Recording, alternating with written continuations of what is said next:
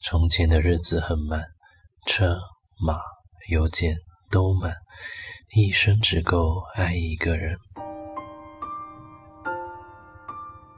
爷爷住院了，糖尿病并发症。住院之前，刚给奶奶做好午饭，下午就给大伯打电话说已经站不住了。奶奶不仅耳朵、眼睛都不好。还有些小脑萎缩、老年痴呆，他一点儿都不知道爷爷怎么了。爸爸把奶奶接到我家的时候，奶奶眼神里一片茫然，一直问我：“你爷爷干嘛去了？”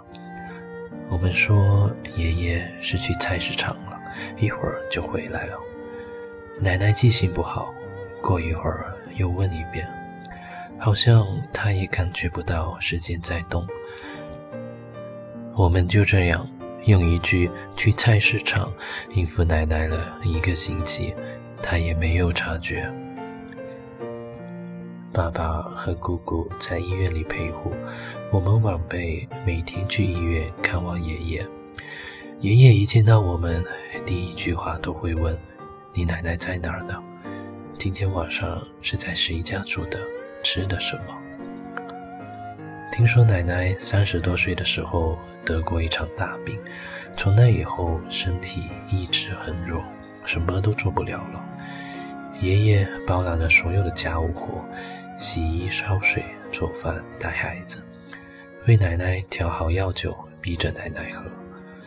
后来从不喝酒的奶奶那场病以后染上了酒瘾，每顿饭。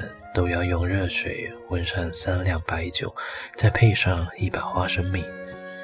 酒一定要是在酒厂打的三酒，花生米一定得是自家地里长的。再后来，每天在家什么都不做的奶奶又迷上了斗牌、抽烟。那个年代的农村小老太太坐在一圈斗黑牌，用小纸条裹烟叶子。好酒嗜烟又染上赌，还身体不好的奶奶，爷爷一照顾就是四十多年。爷爷脾气很大，又固执，一副老革命者的做派，晚辈们没有敢直视爷爷说话的。奶奶耳朵不好使，爷爷和她说话，她很少听得到。几乎每一天，爷爷都是吼着和奶奶说话。奶奶就笑呵呵的，爷爷说什么就是什么，只要爷爷说的就是对的。有一次，我蹲在老房子的院子里，看着正在种菜的爷爷，不禁问起：“您怎么和奶奶认识的？”爷爷挑着丝瓜秧子说：“别人介绍的，就结了婚。没两年闹文革，我被关了起来。”你奶奶就带着刚会走路的大伯和尚在襁褓的姑姑照顾着我爸爸，一等就是四五年。平日里，爷爷总是很嫌弃地说：“奶奶，你懂什么？”却在每次看到奶奶傻傻地看着我们这些孩子，去看他却认不出我们的时候，在一旁看着奶奶笑。那天我说要给爷爷拍照。爷爷拉着奶奶说：“我要和你奶奶合照，快看着镜头笑。”说着，爷爷揉揉奶奶的脑袋。奶奶有时候明白过来，就爱和我们讲故事，笑着说：“我糊涂了一辈子，做过最明白的一件事，就是嫁给了你爷爷。”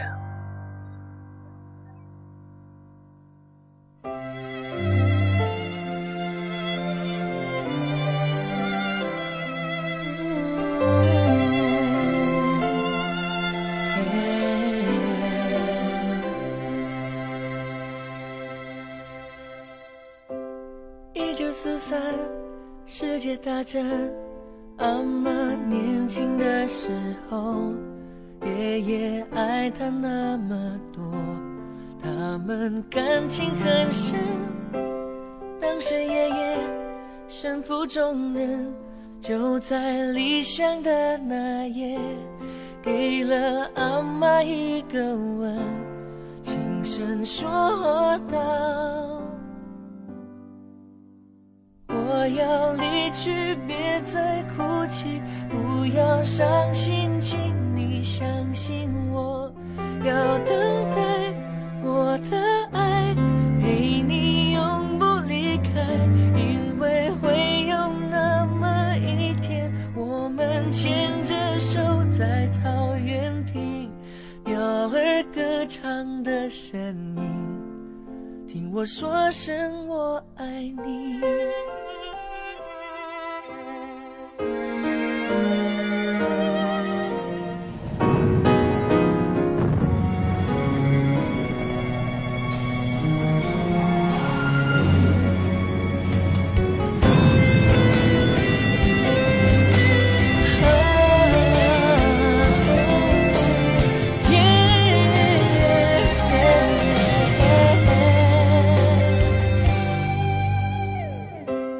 夕阳西下，鸟儿回家，阿妈躺在病床上，呼吸有一点散漫，眼神却很温柔。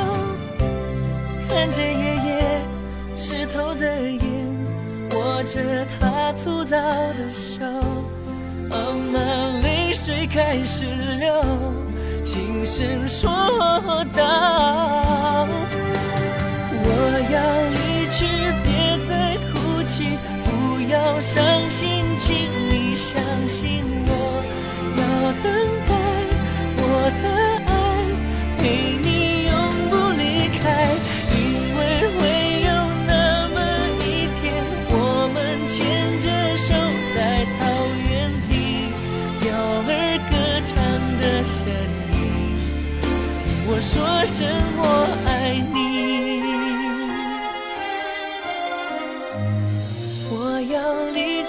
别再哭泣，不要伤心，请你相信我，要等待我的爱陪你永不离开，因为会有那么一天，我们牵着手在草原听鸟儿歌唱的声音，听我说声我。